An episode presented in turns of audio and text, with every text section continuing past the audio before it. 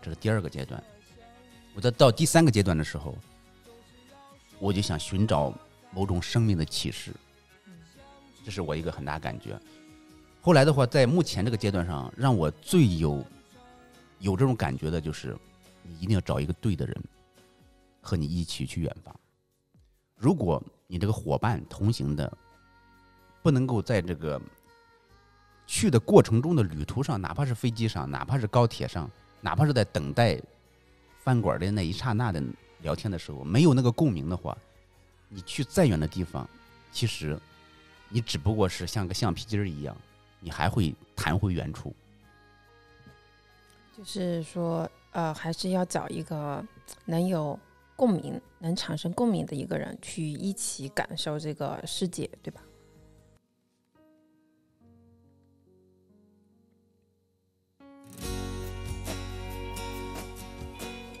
每个人的情绪都要有一个出口。有些事，有些话，要给懂的人听。这里是都市治愈频道，时光某处。大家好，我是 Bride。大家好，我是 Belinda。大家好，我是 Amy。欢迎艾米啊！然后今天我们有嘉宾了啊。啊，欢迎艾米。今天那个我们特别聊个什么话题呢？就是旅行。因为这个旅行让我的感觉就是说，我是突然之间意识到这个问题。因为现在暑假马上就要结束了，马上结束了。之前的经常暑假的时候，我就会带着艾米出去玩。然后我又突然发现，好像整个疫情之后的话，就没有再好好的旅行了。我们疫情，呃，我印象中应该是二零一九年年底，应该是在十二月份的时候，那时候已经有那个疫情了。只是说，在二零二零年一月份的时候才正式官宣，然后进入了全民抗疫的一个过程。啊，我想就是不仅是我们，应该是全民吧。从疫情以来，大家的旅行就是外出旅行的这种次数肯定是有明显的下降的。就是你说的二零一九年的时候，那一年对我来说特别特殊。它特殊的地方就是那年是春节的时候嘛，对吧？那时候呃。艾米刚放寒假，嗯，一嗯一九年年底的那个，对他刚放寒假，他只有那一次，之前的寒假时候都没有那个强烈的感觉，就说，他说我想回老家山东，他说我放假的第二天我就想回，所以说就是那一次的时候，就随了他的愿，然后放了到家的放假的第二天，我们就坐飞机就走了。那你应该是在一月二十三号之前就离开武汉了，对吧？是的。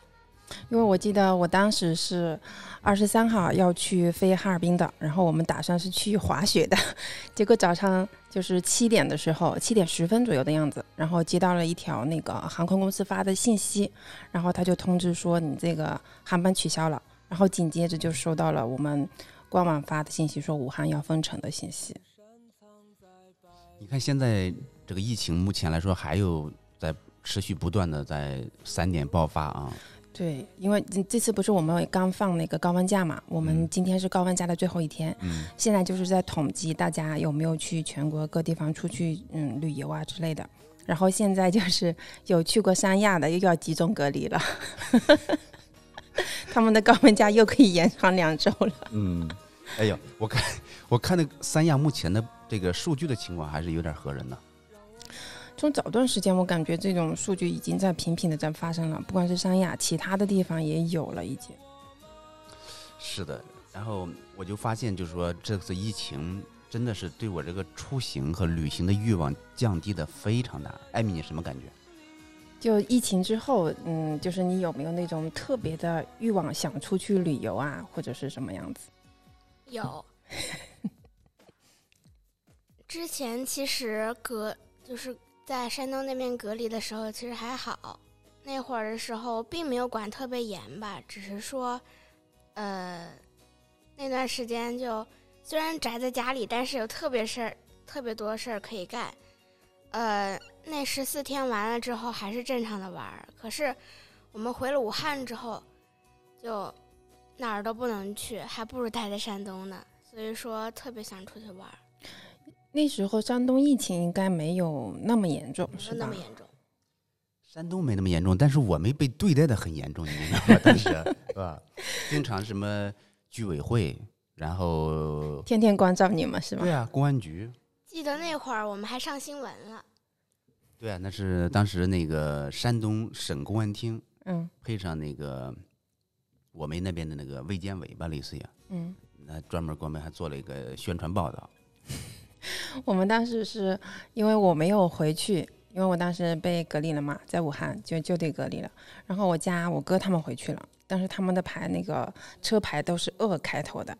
然后呢，我们家的邻里 街坊，然后都不去我们家了，然后看着我们家以前就是说路过就要进去打个招呼聊几句，后来就是远远的那么老远的打个招呼就走了。这个就叫一句话，你知道，世事如棋，局局新，人情似纸，张张薄。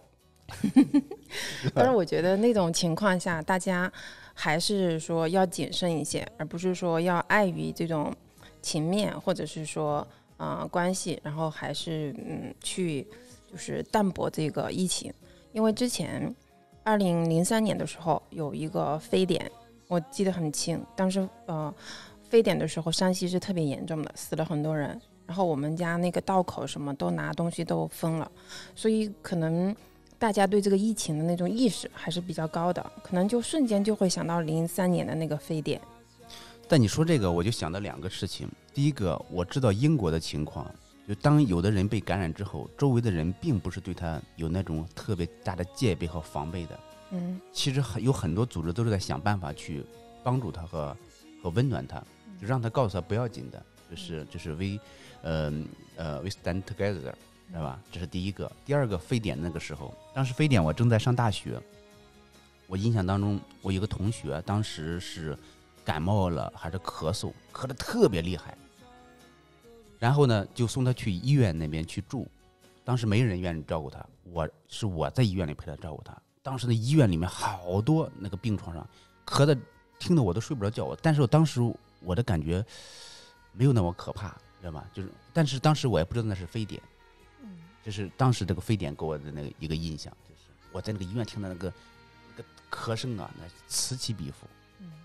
就是我们对待疫情，就是我感觉是分两方面嘛，一方面就是要呃，首先要懂得自我保护，因为你自我保护其实也是在保护别人。因为什么？你能做好自我防护的时候，其实可以减少很多的负担，包括尤其是像医疗比较紧张的时候，你多一个病患就需要更多的人去照顾，是吧？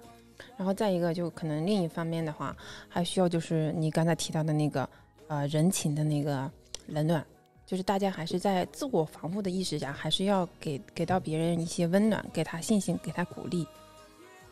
对啊，你看有一些那个疫情防控的措施，在我看来，就是已经突破一个底线了。你比如说这家直接把他门儿给焊死，对对对对，是有这种情况的，而且还有直接破门而入把你直接拖走的。是的，我觉得在某种程度来说的话，一个社会能够给人温暖，或者你宣传的很好的时候，其实都是隐藏在细节中间的。否则的话，那东西很远的时候，它会让具体的人一旦遇到事儿之后，他会很迅速的来回怀疑这个社会。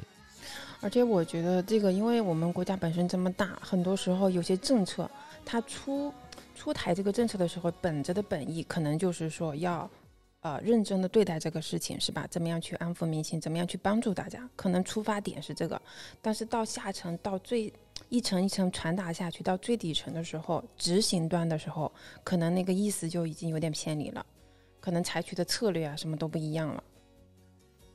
好了，然后我们再往轻松一点的方向去转啊，就说的话，旅行的话，之前的时候跟你有有什么比较有趣的，或者是让你感觉难忘的回忆吧？那我们请艾米跟我们分享一下吧。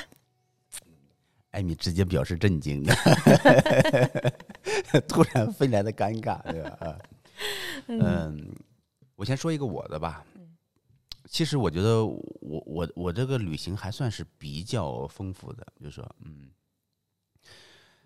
我就聊一个自己感觉印象比较深刻的，就是去西藏。是疫情期间去的吗？那当然不是啊，疫情期间的话，我说嘛，我就直接就取消了啊，那你就相当于是从一九年底到现在就基本没有出过远门了，没有出过远门了。嗯，但是用那个武汉的那个旅游年卡，基本上把武汉市的全跑遍了。但是一点都我给，不浪费。但是我跟艾米去的时候，对吧？黄鹤楼我们登几次啊？至少三次以上吧，三次以上肯定有的。对吧？黄鹤楼我觉得还可以，我只去过一次。我们去它的最核心的原因是值回票价。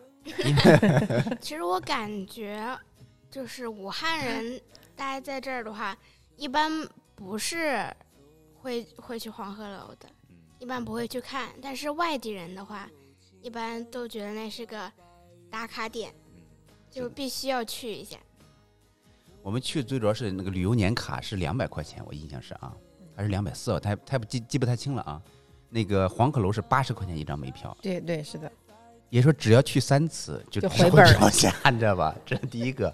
再一个就是坐那个呃轮船呢，嗯，游船呢，长江那个游船，那个也是免费的吗？那个在在旅游年卡里面可以坐是吗，是吧？旅游年嗯我们我们去做过那个，对吧？啊，对对对，那个是不是要排队呀、东湖也去过，东湖的游船我们也坐过，长江的游游船我们也坐过的，那晚上个是不是得排队啊？晚上我记得好像之前我有关注过，好像得提前约、提前排队是吧？是提前约。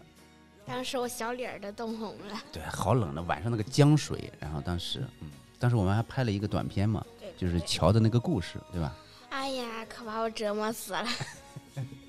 呃，好，然后我呢再往前说，说到这个西藏这边，去了那么多地方，真正让我感觉在视觉上，还有是在这个自己的现场那个氛围感上，最让我冲击的就是西藏。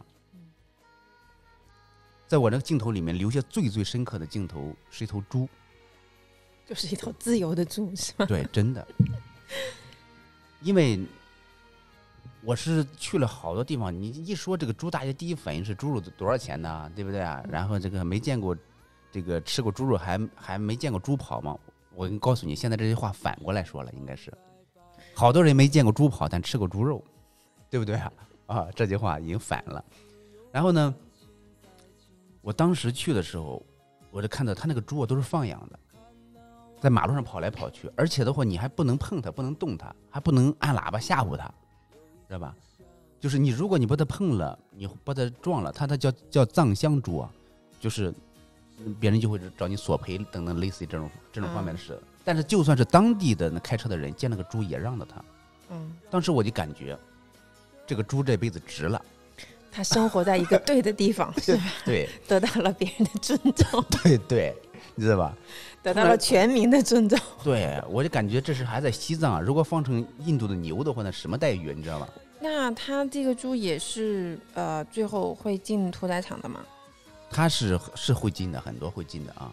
但是他那个，我觉得他那种生命的体验方式，它是一个相对比较自由的。就是你活着的时候，是吧？生命存在的时候，需要最大化的被尊重的存在。然后最后的话还，还是免不免不了，还要走进屠宰场。但是这个呢，我觉得它就会有一个非常大的不一样的地方，就是嗯这里面是一个非常潜在的一个核心逻辑。这个逻辑就是，如果这个人的生，如果一个生命，哪怕是这个人，他的角色是被设定的话，其实本来这个命运的结局都是一样的，就是死亡。嗯对吧？只不过是你死的方式是哪一种而已。比方说，我养了个鸡，我就是为了吃它的肉；我养这头猪，我就是为了吃它的肉。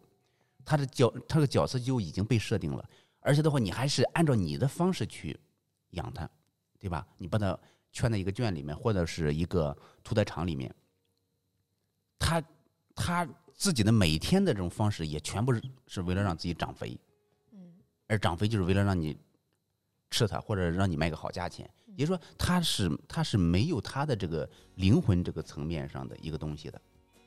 这个这个东西来说的话，其实你再转换一下，就是现代人的特点。很多人被设定，你好好学习就是为了一个上班，你上班就是为了赚钱，赚钱就是为了养家，养家你就是为了生一下一代，或者你去买房子什么。他的生命，他的每一天基本上都在重复的上一天，他的下一天就是重复的今天。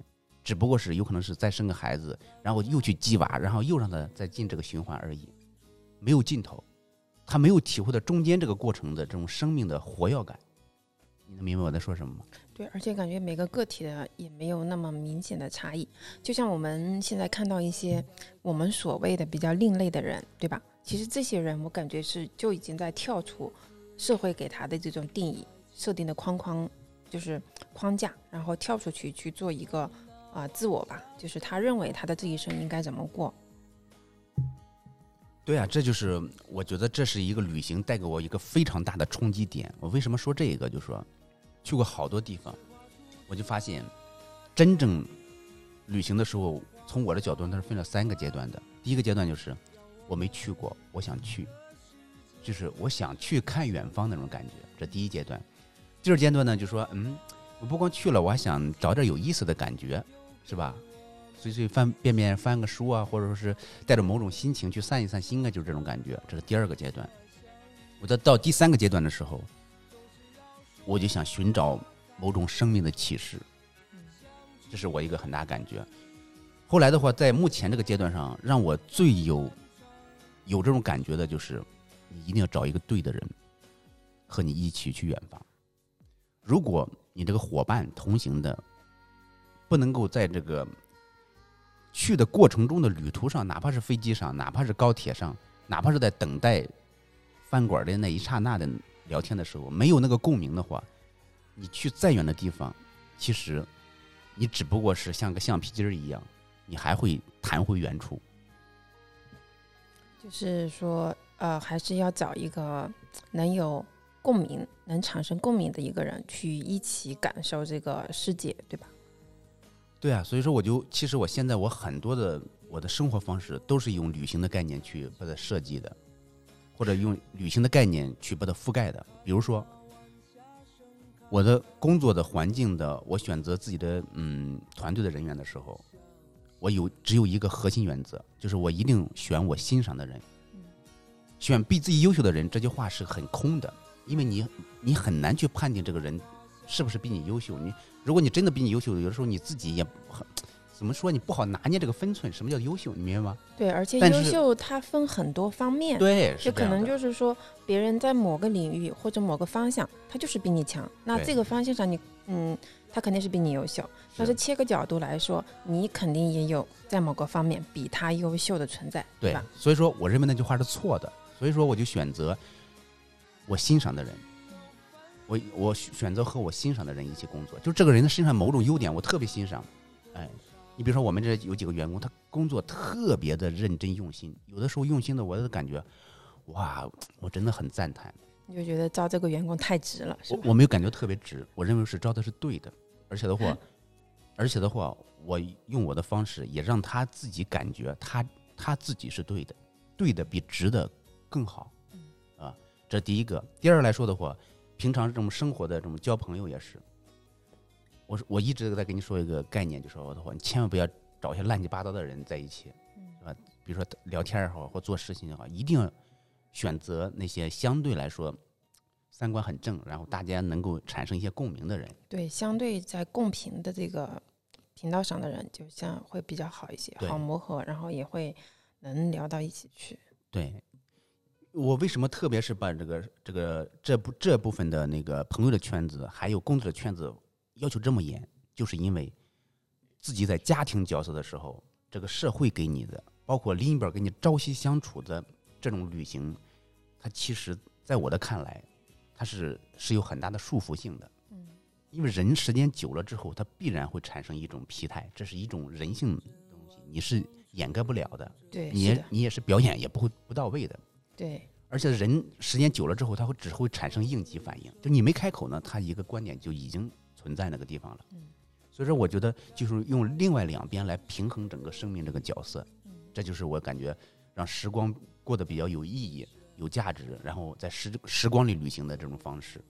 而且我觉得人的生命整一个过程也是时不时的需要有一种不同的东西进去冲破它原来的那个平衡，让它重新再打，就相当于是打破这个平衡，然后再重新建立平衡的一个过程。就说白了，让这个生命处于一个动态的过程去延续，这样可能生命就会赋予它更丰富的一些意义。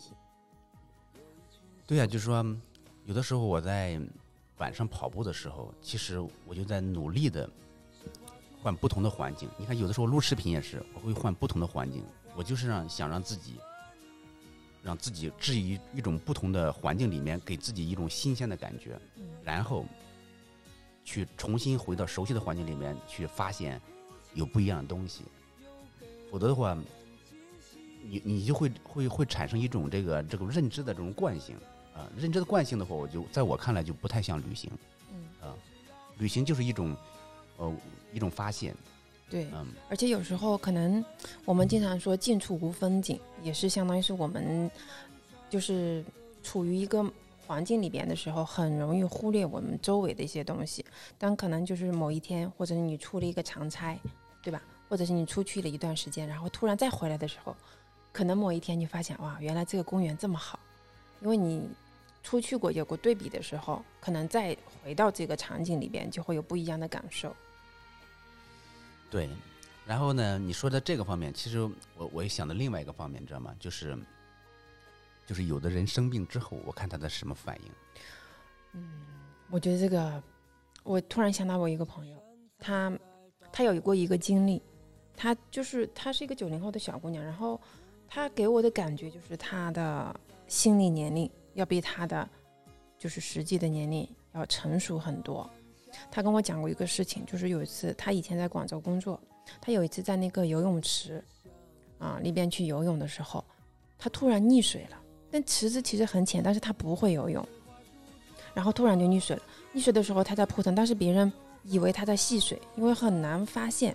然后就突然的时候，就有一个大哥觉得好像不太对劲儿。他说他当时已经呛了，已经不行了。他当时想的就是说，他这一生真的活的感觉死的好龌龊啊，在这里死掉了。然后那时候别人发现了他，然后把他捞起来。当时他已经呛水了，后来就把他给救过来之后，他就从医院再出来的时候，他还给那个人专门写了一封信去感谢他。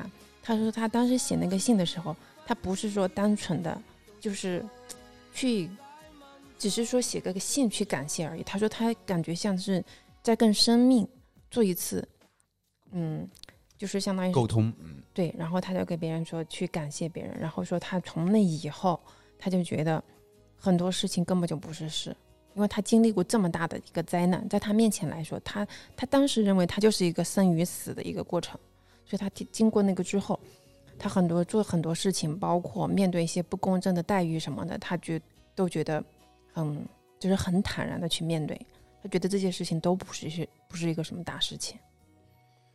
其实我觉得像这种方式就是一种旅行的一种效果或者目一种目标之一，就是让自己感觉的这种有新的生命体验。你说这个时候，我在想起一个牧师曾经做过的一个事情，就是他曾经想去做一个演讲嘛，冥思苦想，不知道做一个什么样的题目。然后呢，他的孩子就就很在旁边闹他，闹得他有点烦，你知道吧？他一随手呢就把手边的一个地图，就是已经撕裂了，就告诉这孩子：“那给你自己去拼。”想着让这孩子有点事儿干，不吵他。哎，结果这个孩子没过几分钟就跑过来了，拼好了给他。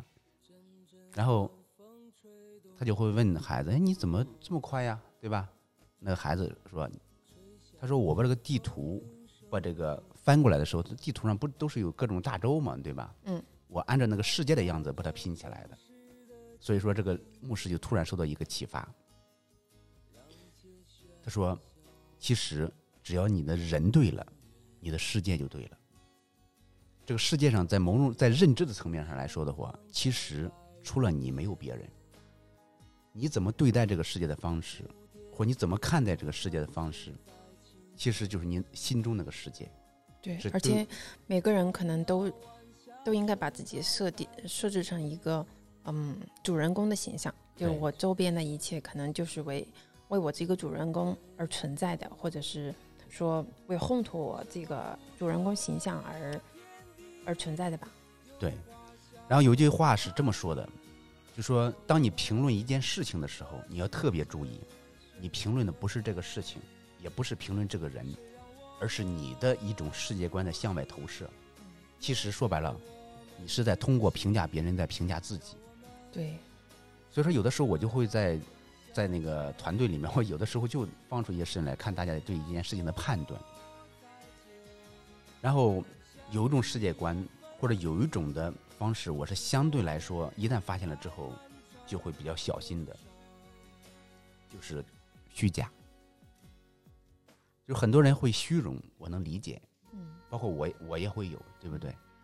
但是有的人甚至为了虚荣到虚荣到虚假的这个这个这个程度，就是太太夸张、太过分，你能明白那个意思吗？嗯嗯，我像前两天我我知道一个这个女女孩子吧，好像是就是为了让别人证明自己过得很好，就是又是买几套房子，然后又是贷款买个非要豪车等等等等的，就是我感觉她的生命状态就是为了让别人觉得她行。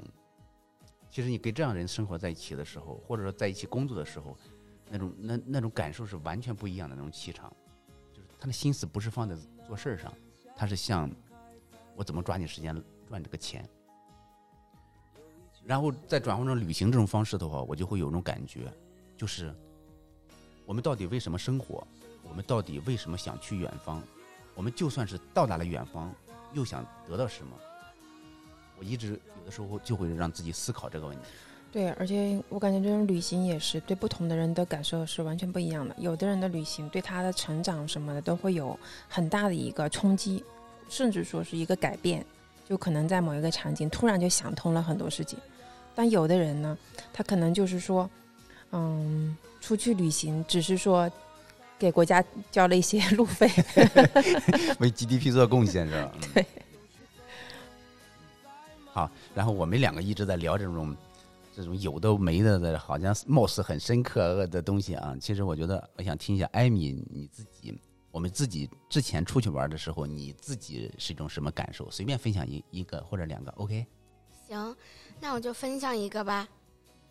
之前呃，爸爸出差的时候带着我，我我现在印象特别深的就是去上海，当时爸爸就把酒店定在了东方明珠旁边。一开始我我那会儿其实并没有反应那么大，就是因为我的我当时觉得世界就那么小，呃，整个世界好像就除了中国没有其他的了。其实现在我想去上海特别特别难，没有机会了。那一次的话，我我没有感到，嗯、有有什么特别的，但是现在想想，其实还是想再去感受一下的。那会儿，嗯，虽然只是去了个酒店，但是感觉上上海还是非常的繁华的。晚上就是那个东方明珠亮起来的时候，特别震撼。但是当时感觉就像是在自己家里，然后就像看路灯一样，没啥反应。当时跟妈妈视频的时候，妈妈好像还挺担心我的。当时那个酒店还特别大，现在，唉，想住都你现在还想去上海吗？是的，你还有机会，因为你现在还没有读大学，你以后读大学可以往那个那个方向考。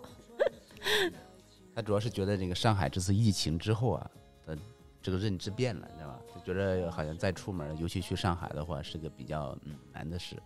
其实我觉得，因为今年艾米已经十岁了，然后我每次给她在一起的时候，我都很珍惜跟她在一起的这个时光啊，因为我觉得我一直也会告诉她，就说我说你已经在慢慢慢慢的长大了，然后呢。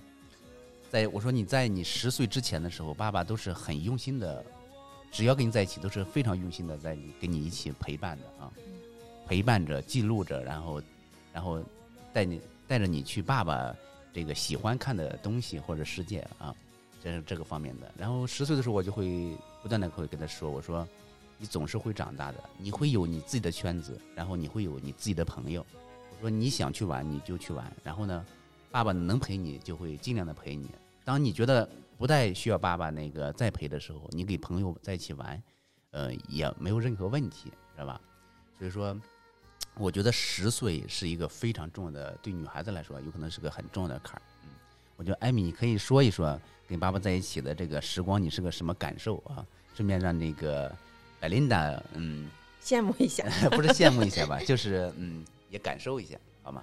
艾米，其实以前我并没有感觉爸爸就是我，其实一开始对父亲这个就是认知是比较模糊的，我一直都是把爸爸当一个朋友，就是我感觉这个朋友就像是我的闺蜜一样，嗯，陪伴我的时间非常长，尽量能满足我的都满足我了。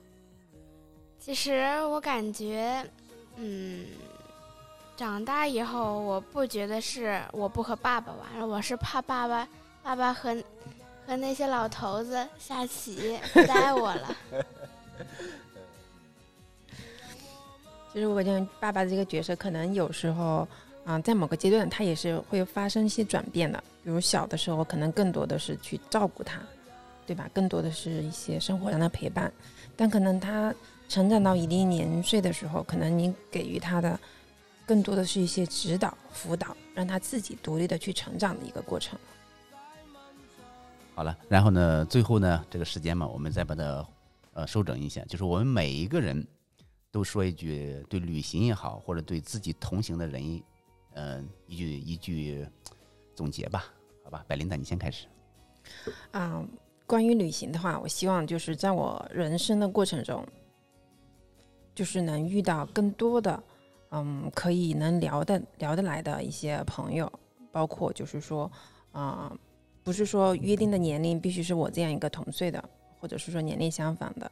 其实我觉得，嗯，更应该去放开，包括年龄比较小的，包甚至十来岁的小孩儿，或者年年长者，可能就是七八十的老人这样，因为不同的生命体，它给到你的感受是完全不一样的，尤其是啊、比你年岁长的，因为你还没有经历过那个年岁的一些呃事情，包括就是他对生命的感悟，以及到他嗯白发苍苍的时候，看待这个世界、看待生命是一个什么样的过程，这些可能我们现在都不会去想，但是你跟他去交流的时候，可能你也会有不同的一些感悟。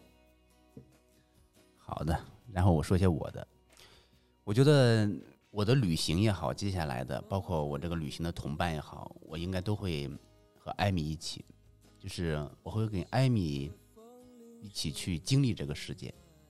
也许是个更大的世界，也许是个更好的世界，也许是一个不同的世界，也许是一个意想不到的其他的世界，无所谓。我就是，我觉得我会跟他一起去经历，啊，这就是我的一个感受。好，我想我们一起听一下艾米是不是也这么想的？其实我和 Fred 他想的还是比较类似的。